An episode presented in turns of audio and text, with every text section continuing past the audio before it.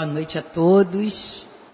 Gente, indescritível a alegria de estar aqui nessa casa. Como disse a Ângela, é minha estreia na casa nova, porque ainda não fiz nenhum estudo aqui. E eu estou muito feliz, muito feliz de estar aqui. A casa é linda, maravilhosa, cheirosa, gostosa, tudo de bom, não é? Um clima maravilhoso, uma vibração fantástica. Minha gratidão à irmã Maria Angélica, à direção encarnada desta casa que nos convida, nos permite essa oportunidade de trabalho, e aos mentores da casa que estão sempre nos amparando, nos guiando, permitindo o nosso trabalho. Então, é muita alegria, muita gratidão nesse momento, é o que meu coração está sentindo. Então, hoje nós vamos conversar sobre um tema, mas eu vou começar com uma história e no decorrer da história vocês perceberão qual é o tema que a gente vai abordar. Há muitos anos atrás, um casal procurou o ministro da igreja. Ministro, pastor, não sei bem qual era o nome. Não era no Brasil, então é uma religião lá de fora. Procurou o ministro e, chorando muito, o casal falou: Ministro, nós viemos aqui porque o Senhor precisa dar um jeito de aplacar a nossa dor. Perdemos o nosso único filho para a morte. Então viemos buscar sua orientação para essa dor curar. Esse ferro em brasa que nos atinge parar de machucar. E o ministro, então, calmamente, falou: Olha, vocês vão viajar durante um ano por todas as cidades aqui nas redondezas. Baterão em todos os lares que encontrarem. Lares pobres, lares ricos, bonitos, feios. Baterão em todas as residências. E na residência que vocês chegarem, onde ninguém perdeu um ente querido para a morte, ali vocês encontrarão, sim, o alívio ali vocês estarão curados. E um ano se passou, o casal saiu, levou um ano fora. Um ano depois, o ministro está lá, na salinha dele, chegou o casal. Já com um ar diferente, uma vibração melhor. E o ministro então perguntou: e aí? Encontraram o lar que lhes falei? Eles disseram: não. Não encontramos o lar que o senhor falou. E olha que batemos em milhares, muitos lares. Mas encontramos em todos os lares pessoas na mesma situação que nós, mas vivendo de maneira diferenciada, tentando se ajudar, tentando se reerguer, enxugando as lágrimas e prosseguindo, os mais fracos ajudando os mais fortes os piores momentos de saudade sendo aliviados por lembranças de fatos e momentos felizes. Foi isso que encontramos. E aí choramos juntos, rimos juntos, trocamos muitas saudades, muitas lembranças, fizemos muitos amigos e entendemos que esse mal não é privilégio de ninguém, não é desgraça de só um. Quase todas as pessoas já perderam um querido para a morte. A diferença é como cada um reage a essa partida daquele ente querido. A diferença está em como vivenciamos. Essa história é ilustrativa, claro, ela, na verdade, não deve ter acontecido. Mas o importante é guardarmos o que? A essência da história. Buscaram lá a autoridade da crença deles e não ouviram, olha, isso não é nada. Pare de chorar. Essa dor já vai passar. Não é assim. Não. Eles encontraram um ombro amigo que escutou, que ofereceu uma oportunidade de busca de encontrar alguma coisa. Então, essa busca os levou não a encontrar o que foi proposto, porque já era conhecido que não existia, mas é encontrar maneiras diferentes. Cada um vai tentar levar de uma forma. Eu outro dia assisti numa TV dessas aí, já me perdi onde é, qual TV, porque a gente já nem sabe mais. Uma moça contando que ela perdeu a mãe e o marido no mesmo ano e ela ficou arrasada. Ela tinha 31 anos, eu acho, ficou arrasada. E ela disse que a maior dificuldade era conseguir conversar com as pessoas sobre aquele assunto. Conseguir que as pessoas ouvissem tudo que ela gostaria de falar. E ela só conseguiu o dia que ela criou um mecanismo de escutar pessoas com o mesmo problema. Porque aí, na verdade, era uma troca, onde você fala, escuta e troca. Foi o que esse casal da nossa história fez, não é? Essa troca imensa. Cada um, meus queridos, passará por essa situação de uma forma. Alguns vão superá-la através da fé, independente de religião. Não estou falando em religião, estou falando em fé. Fé num Deus poderoso que tudo ampara, que tudo provê, que de todos nós cuida com igual amor. Outros buscarão uma fuga através do trabalho, trabalho material. Muitos buscarão através do trabalho no bem. Eu tenho uma, eu digo tenho uma amiga porque ela já partiu, partiu ano passado, mas é minha amiga, está no plano espiritual e é minha amiga. E ela chegou ao SEMA, na sede do recreio, chegou para o autocura, chegou carregada, pelos dois braços, carregada. Ela tinha perdido um filho para a morte, o filho mais velho. E custou muito até que ela conseguisse nos ouvir. Ela estava ali, mas ela nem, nem estava. Então custou a que ela nos ouvisse. E durante um ano foi muito trabalho, e fomos, e fomos, e fomos. Até que um dia a convidaram para ir no trabalho dos Laras. Não sei se todos conhecem, vou descrever, porque tem muita gente que está nos conhecendo online e não sabe do que se trata. Os Laras são os lares de Angélica, que, ati, que é, atuam nas comunidades. Atuamos no César Maia e no Fontela. Eu trabalhava no Fontela nessa época também. E ela foi para lá. E ao final do trabalho, aquelas mães todas com as crianças, era assim, dezembro, 40 graus, o lar ainda era assim, bem pequenininho, tinha um teto baixinho assim. E aí falaram assim: olha, tem lá para vocês distribuírem cobertores, lençóis e toalhas de banho. Quem vai lá para dentro para entregar as meninas? Ah, vai Ana e vai Fulano. Tá bom, fomos. E aí elas gritavam da janela: um lençol de solteiro, e a gente entrava no meio das coisas. Um cobertor, e a gente entrava no meio da uma pilha enorme. Quando deu meio-dia, eu olhei para ela, ela muito clarinha, com as faces assim vermelhinhas, afogueadas. Ela me olhou, ela me deu um sorriso e falou assim: Ana, há quanto tempo eu não sou tão feliz? Olha só, o trabalho no bem curando aquela dor mortal, aquela dor que a gente pensa que não vai aguentar. E dali para frente foi só trabalhar, um exemplo maravilhoso de trabalho dentro da casa, fora dela, um amor assim transbordante.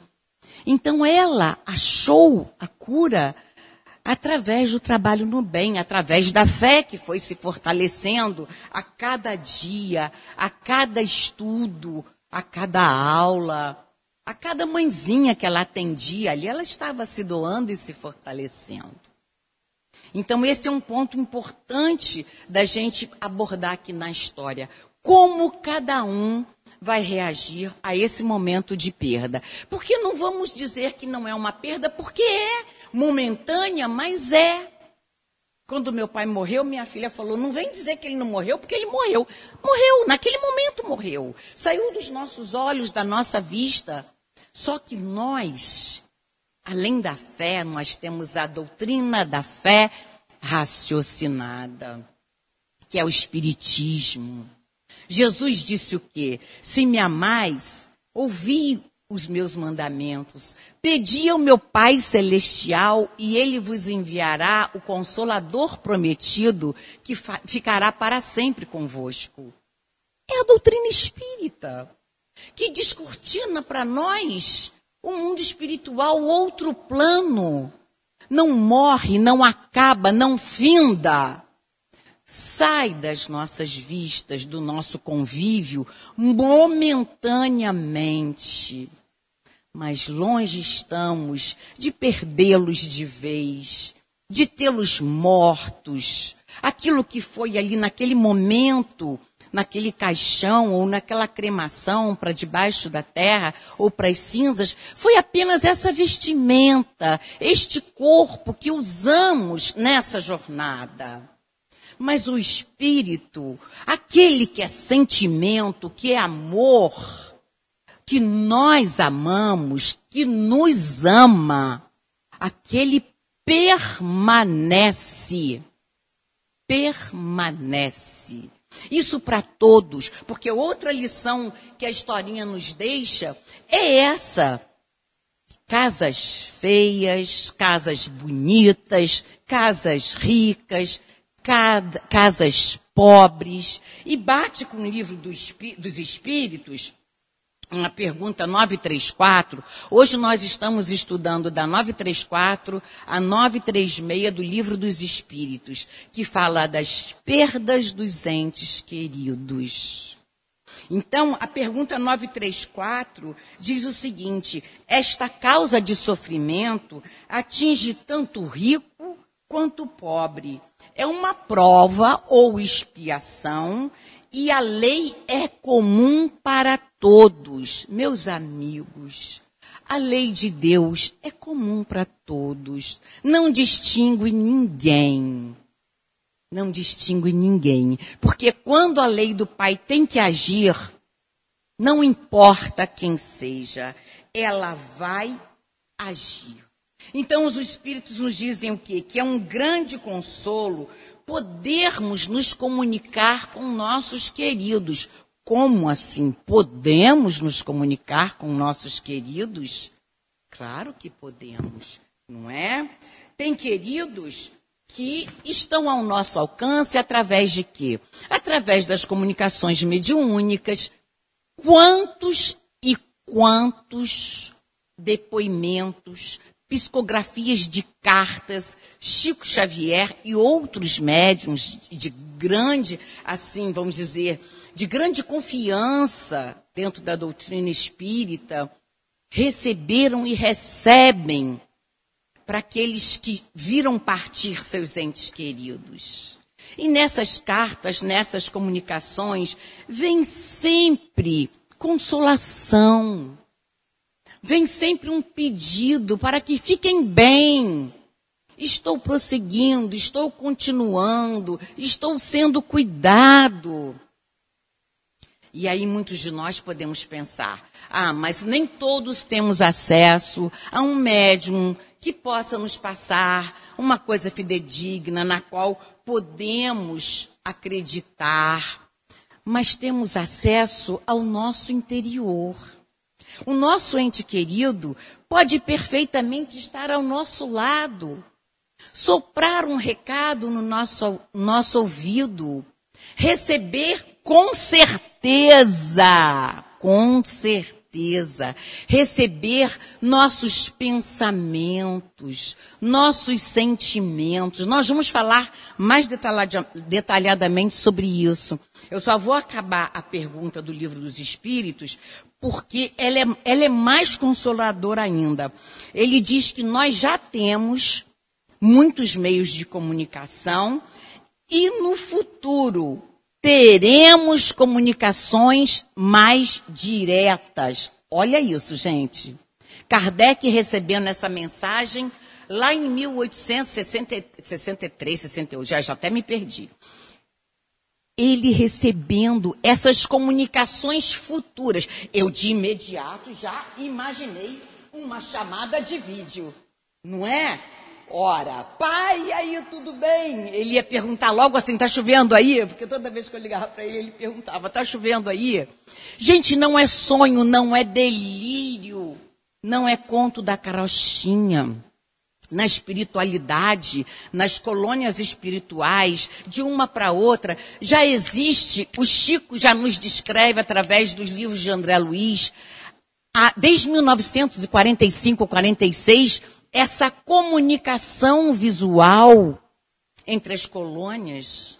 Porque quando evoluirmos mais um pouco, eu espero que quando chegarmos a planeta de regeneração, que chegaremos, estamos numa transição dolorida, mas chegaremos. Então, por que não, quando chegarmos nesse momento de estarmos em melhores condições, não teremos uma comunicação mais direta. Está escrito aqui, não estou criando isso na minha mente. Está escrito no livro dos Espíritos. Eu acredito e muito, porque nós já conseguimos nos comunicar com os nossos queridos. O que são aqueles sonhos que temos com os nossos desencarnados tão amados?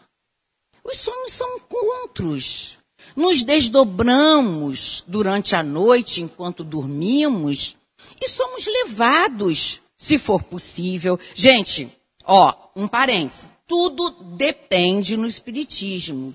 Alguns podem pensar, ah, então essa noite eu quero encontrar com a minha mãe. Não é assim, gente. Tudo isso às vezes demanda uma programação do plano espiritual, uma condição do espírito que vem se comunicar e daquele que vai adormecer. Primeira coisa, como é que você está indo dormir? Depois de uma série daquelas violentas, eu nem vou citar o nome aqui de uma daqueles navegadores antigos, né? Mas aquela é sangue puro, escorre em você assim. Aí não vai encontrar ninguém legal, não vai encontrar ninguém amoroso, vai encontrar aquela vibração ali, né? sanguinolenta. Então, vamos elevar nossos pensamentos antes de dormir, através das preces, das músicas. Se for merecimento nosso e daquele querido que partiu, nós vamos encontrar nossos queridos. Trouxe várias historinhas aqui para a gente ouvir isso. Leão de Tolstói nos conta, em um de, gente, eu vou sempre falar em um de seus livros, porque a Vera detesta que a gente cite fonte errada, né? Eu morro de medo dela. Então, se eu falar o nome do livro errado, aí eu prefiro falar em um de seus livros. Leon de Tolstói, pela pena, acho que de Ivone Pereira, ele nos conta em um de seus livros a história de O Sonho de Rafaela.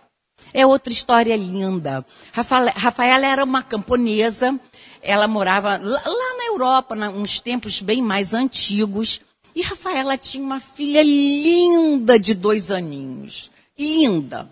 Era a paixão da vida dela, o tesouro, o amor, era tudo na vida dela. E um belo dia, a meninazinha morreu, desencarnou. Ela perdeu aquela filhinha para a partida para o outro lado. Rafaela costumava ir todos os dias à beira do rio lavar roupas e cantava com as suas amigas enquanto lavava roupa. Desde o dia que a filhinha desencarnou em diante, Rafaela nunca mais foi ao rio lavar suas roupas. As amigas ajudavam, ela não saía do quarto, não saía de casa, chorava todos os dias, todas as noites. A vida de Rafaela foi-se junto com a vida da filha. Ficou ali trancada. Um belo dia, pela manhã, Rafaela chega à beira do rio com as suas roupas para lavar, abaixa-se e começa a cantar. Todas perguntaram: Ué? O que aconteceu? Que coisa boa, que maravilha você se refez. E ela contou: Sonhei com minha filha. Sonhei que eu estava numa festa no céu e que várias crianças lindas brincavam felizes com roupas lindas, sorrindo, cantando, e eu comecei a procurar por minha filha e não encontrava. E de repente olhei para uma pedra assim no cantinho e ali estava ela. Toda molhada, chorando sozinha, encharcada. E eu cheguei perto e falei, minha filha, o que é isso? Por que é que você está aqui separada das outras crianças, dessa forma, molhada, triste? Ela falou, mamãe, não posso brincar com as outras crianças. Minha roupinha está molhada, eu não posso ir para a festa brincar assim. E ela disse, mas quem fez isso com você? Por que não te dão outra roupinha? Por que não te secam? Ela falou, me secam. Só que as minhas roupinhas se molham outra vez. E ela perguntou: quem está fazendo isso com você? Ela falou: é você, mamãe. As suas lágrimas me molham todos os dias. E eu não consigo sair daqui para brincar. Enquanto você não voltar a sorrir, não enxugar suas lágrimas, eu continuarei aqui sozinha, com as minhas roupinhas molhadas. Rafaela, então, acordou, pegou sua roupa, voltou a cantar e a levar sua vida. É claro que é uma outra historinha para a gente entender como as coisas funcionam. Os nossos queridos que partiram sentem a dor dos nossos corações, sentem o que estamos sofrendo. Então, muitas vezes é preciso que superemos essas dores, além de por nós mesmos, por eles que se foram. Para que eles consigam paz, consigam prosseguir com roupas secas. Vamos usar a mesma metáfora que ele usou. Com roupinhas secas. É preciso, meus amigos. A Patrícia, eu acho que muitos de vocês já leram Violetas na Janela. É um livrinho fininho, bem fácil, bem assim simples de ler. Ela é sobrinha da Vera Lúcia Marinzec de Carvalho, a psicografia da Vera Lúcia Marinzec de Carvalho. E ela então conta de quando ela chegou do outro lado. Ela desencarnou, acho que com 18, 19 anos, ou mais nova talvez, já faz tempo que eu li o livro. E a mãe dela cultivava as flores preferidas dela, que eram violetas. Cultivava na janela e mandava para ela: Olha, minha filha, suas flores. Olha a vibração do meu amor. E chegava para ela aquele amor aquela vibração, aquele odor de violetas, aquele perfume de amor. É isso que a gente tem que se empenhar em fazer.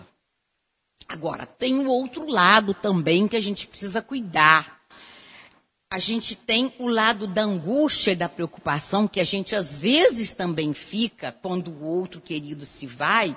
André Luiz nos conta em um de seus livros também, vou usar mesma expressão, em um de seus livros, através do médium Chico Xavier, ele nos conta a história de Francisco. Francisco era um senhor e ele estava numa ala dos que desencarnaram e precisam ficar adormecidos. Gente, os casos são diversos, tá? Não dá para a gente resumir, que eu nem sei onde eu estou, não dá para a gente resumir a variedade de desencarnações e do que acontece do outro lado. Cada caso é um caso, cada situação é uma situação. O seu Francisco desencarnou e deixou aqui dois ou três filhos, se eu não me engano.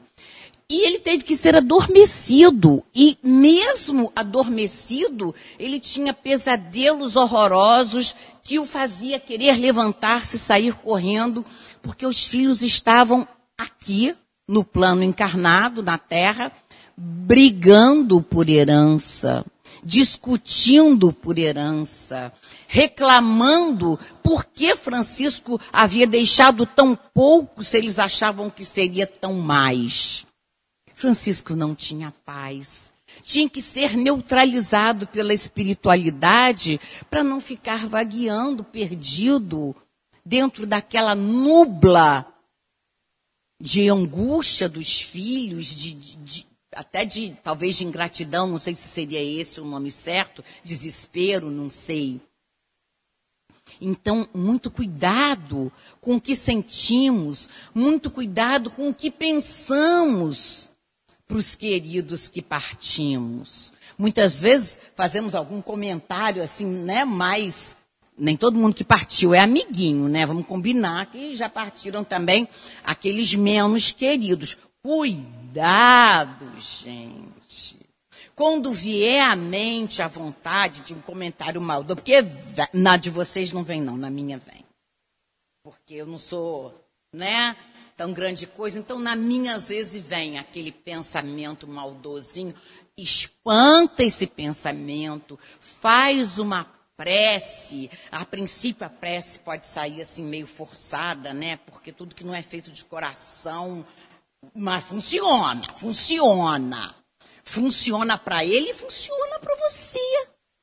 Então vamos evitar esses comentários para aqueles menos queridos. Sabe o que mais alivia um desencarnado? A prece prece que se faz para esses queridos irmãos. São os melhores momentos que eles têm no plano espiritual, são os momentos nos quais estamos enviando o nosso pedido a Deus de socorro, de paz, de tranquilidade para aquele espírito. Então, quando falarmos dos que partiram, falemos com amor. Se não conseguirmos amor, respeito não é? Respeito já é bastante. E uma prece, uma prece honesta, não vou dizer nem sentida, honesta, vai dar certo. Eles vão receber e nós também seremos contemplados. Para os nossos queridos, muita prece, muito amor. Tem outra historinha. Essa historinha acontece até num cemitério o, o senhor foi lá levar flores para a esposa dele, a pessoas que sentem necessidade de ir ao cemitério. Não é preciso. De onde estivermos, as nossas preces chegarão aos nossos queridos desencarnados. Prece é vibração e vai onde tiver que ir. Tá? Mas ele sentia necessidade de ir até ali e foi com suas flores, colocou suas flores ali e estava fazendo sua prece. Nisso chegou uma pessoa de outra outra nacionalidade, onde a cultura dela era colocar arroz para aquele desencarnado. Então ele chegou, colocou o arroz dele, e aí o senhor, né, meio malévolozinho, virou para o outro e falou assim: você acha mesmo que ele vem aqui comer o arroz? Aí ele falou assim: vem na hora que ela vier buscar as flores. Quer dizer, o que conta é a intenção, é a vontade que você está tendo de que aquilo chegue para aquela pessoa. A mãe da Patrícia cultivava violetas na janela e mandava para elas aquelas vibrações. Chegavam chegavam, com certeza. Tudo que desejarmos ardentemente para os nossos queridos chegará. Agora, gente, vamos tentar pensar no lado deles também. Se nós ficamos aqui chorosos, sentindo uma ausência, uma dor, é fácil para quem vai? Também não é. Da mesma forma que o quem foi nos deixou com o coração partido, essa pessoa também foi com o coração partido porque nos deixou. E nós ainda ficamos, aparentemente, a gente acha que ficou com mais coisa, porque a gente ficou na nossa casa, com o restante da família, com os amigos. E quem foi? Sabemos para onde foi? Não, a princípio não. Sabemos como foi? Também não. Então oremos para que essa partida seja mais facilitada pelos mentores, pelos anjos da guarda, que todos, todos temos mentores, defensores, anjos da guarda. São fortalecidos através de quê? Das preces que recebem da nossa parte, da parte daquele que nos ama. E ao menor sinal de um pedido de socorro, esses mentores estão ali do lado para socorrer.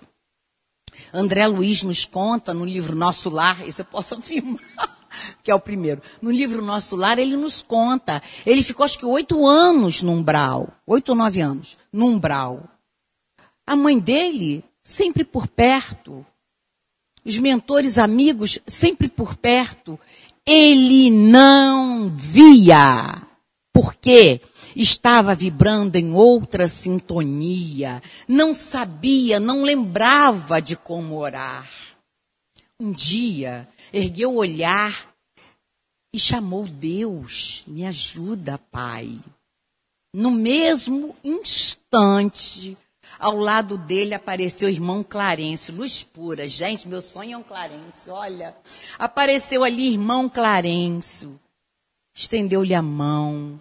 Vieram os maqueiros com a padiola, o retiraram dali daquele pântano, levaram para um hospital na colônia Nosso Lar para ser cuidado, tratado.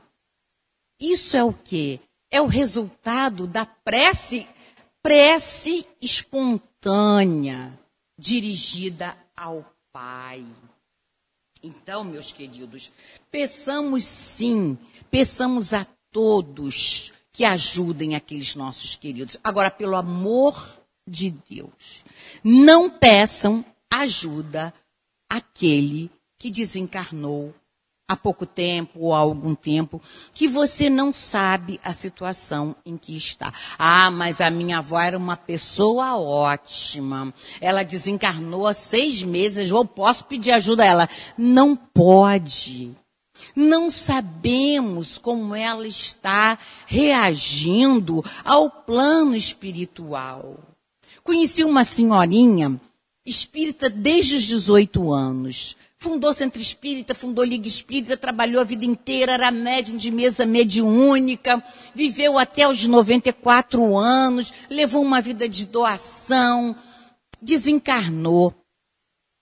Seis meses depois, chegou a uma mesa mediúnica trazida pelos mentores para ser esclarecida de que tinha desencarnado. Olha isso. Basta ser espírita? Ah, ah, ah, não basta. Não basta, gente. Não basta. Então vocês já pensaram, se alguém dirige a essa senhora uma prece de pedido de ajuda, complica mais ainda a vida dela? Porque ela não sabe que ela desencarnou, alguém está me chamando, me pedindo socorro, o que é que eu faço? Percebem? Nós não temos conhecimento de como o nosso querido chegou do outro lado. Porque o outro lado é aqui. Mas ao mesmo tempo a gente não enxerga o outro lado. Eu não enxergo, eu não sou vidente. Tem vidente que enxerga.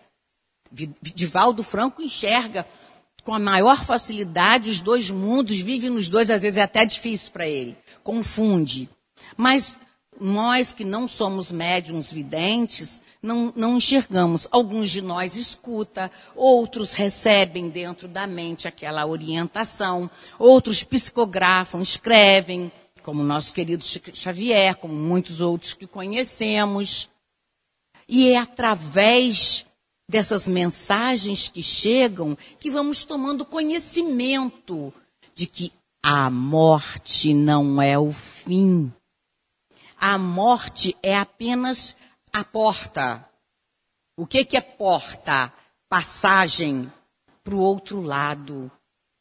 É assim que nós precisamos começar a enxergar essa partida. Por mais que doa, por mais que vocês pensem, ah, ela está falando isso porque no momento ela não está passando por essa dor. E quem nunca passou, como diz a nossa história? Qual de nós nunca perdeu um ente muito querido para a morte, para a partida. Não é? Às vezes tentamos negar. Chegamos em casa, guardamos todas as fotos, proibimos que aquela pessoa seja citada dentro de casa. Não quero lembrar, não quero ver, não quero mais falar. Não resolve. Está aqui dentro. Está aqui dentro guardado e vai acumulando e vai fazendo mal. É preciso, sim, aquele luto inicial, falar, desabafar, lembrar, chorar, mas sem excesso. Porque esse já tem já são cinco minutos, ah, porque porque esses excessos é que os espíritos nos alertam. Quer ver? Tá aqui, ó. Eu anotei para falar e já pulei. Eles nos dizem assim, olha, aquela dor incessante, excessiva, os atinge muito. Então é contra o, a dor que não passa, que não cura, a qual a gente não reage é que a gente tem que lutar. Deus não nos dá um fardo mais pesado do que podemos aguentar.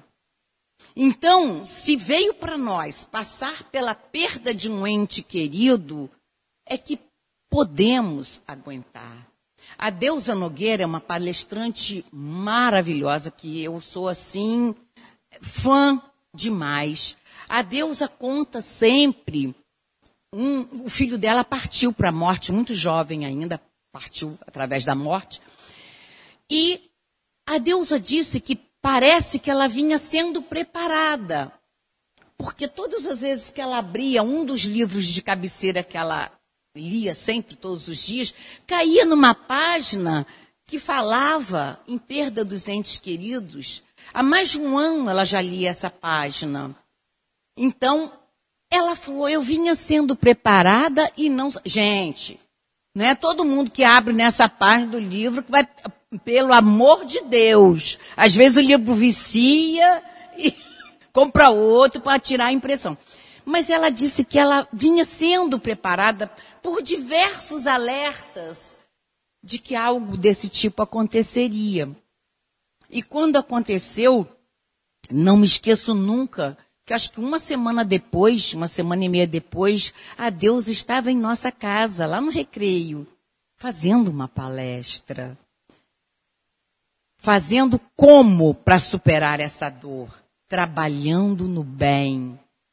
É um dos caminhos que mais abrevia essa dor em nossos corações. Transformar dor em amor, em trabalho no bem. Então, fica aqui a nossa dica. Voltando lá aquela parte de não pedir ajuda aos que já partiram, peçamos ajuda a Deus, a Jesus, a Maria, Irmã Maria Angélica, qualquer outro espírito de alta envergadura, Francisco de Assis, que a gente sabe que tem realmente condições de ajudar. Porque aí o que acontece? Quando você envia uma prece para esses irmãos que têm condição de ajudar, os que estão mais perto já correm para prestar ajuda. O socorro chega de quem está por perto e vem ajudar. E nessa, até um querido seu que esteja em condições pode vir. Mas aí você não chamou em angústia. Ele foi direcionado para te ajudar. Tudo na espiritualidade obedece uma disciplina, uma hierarquia muito grande, que a gente tem que treinar aqui, na, agora deu cinco, que a gente tem que treinar aqui na Terra. E a Anjinha já me deu os, os cinco minutinhos. Eu queria falar sobre uma partida específica, que é a partida das crianças. Muito difícil para nós de entender, de aceitar, muito complicada. Queridos, nossos filhos, nossos sobrinhos, nossos netos são espíritos. Eles retornam para cumprir aqui na terra algo que faltou, algo que precisava ter sido feito, que precisava ter sido vivenciado, para quitá-los com eles mesmos, com suas próprias consciências e como espíritos que são já de uma idade também. Nenhum espírito é criança nem novinho. Ele vem criança para poder crescer, se desenvolver num corpinho, a gente aprender a amar aquilo tudo. Mas é um espírito antigo, como nós. Agora, uma coisa eu queria deixar nessa noite como mensagem, como certeza Existe no plano espiritual o lar da bênção, que é dirigido por irmã Blandina. André Luiz também nos descreve essa parte do lar da bênção num de seus livros maravilhosos também. Um dia eu vou listar todos os livros vou trazer. Ele descreve que no lar da bênção são acolhidos, e como o lar da bênção tem várias outras instituições no plano espiritual. No lar das, da bênção, as crianças são acolhidas imediatamente após a partida. Nenhuma criança fica vagueando após um desencarne em idade bem pequena ou pequena, criança. Às vezes, alguém pode dizer, ah, eu acabei de ver um espírito de criança ali. Pode ser um espírito que se apresente como criança, que naquele momento queira se apresentar como criança. Mas as crianças recém-desencarnadas, precisando de amparo, de socorro, de carinho, são acolhidas por lares da bênção, igual de irmã Blandina, com muito carinho, com muito amor, com muito cuidado. E o que é mais, assim, consolador de tudo, grandes oportunidades as mãezinhas têm, se possível for, de serem levadas durante a noite no desprendimento do sono ao lar da bênção, para acolher seus queridos, suas queridinhas no colo, acariciá-los, aconchegá-los ao coração e retornarem mais fortalecidas, porque viram que nada acabou, que eles ali estão, florescerão, e o que o, o reencontro é uma questão de tempo, fé e paciência. Muita paz em todos os corações, graças a Deus.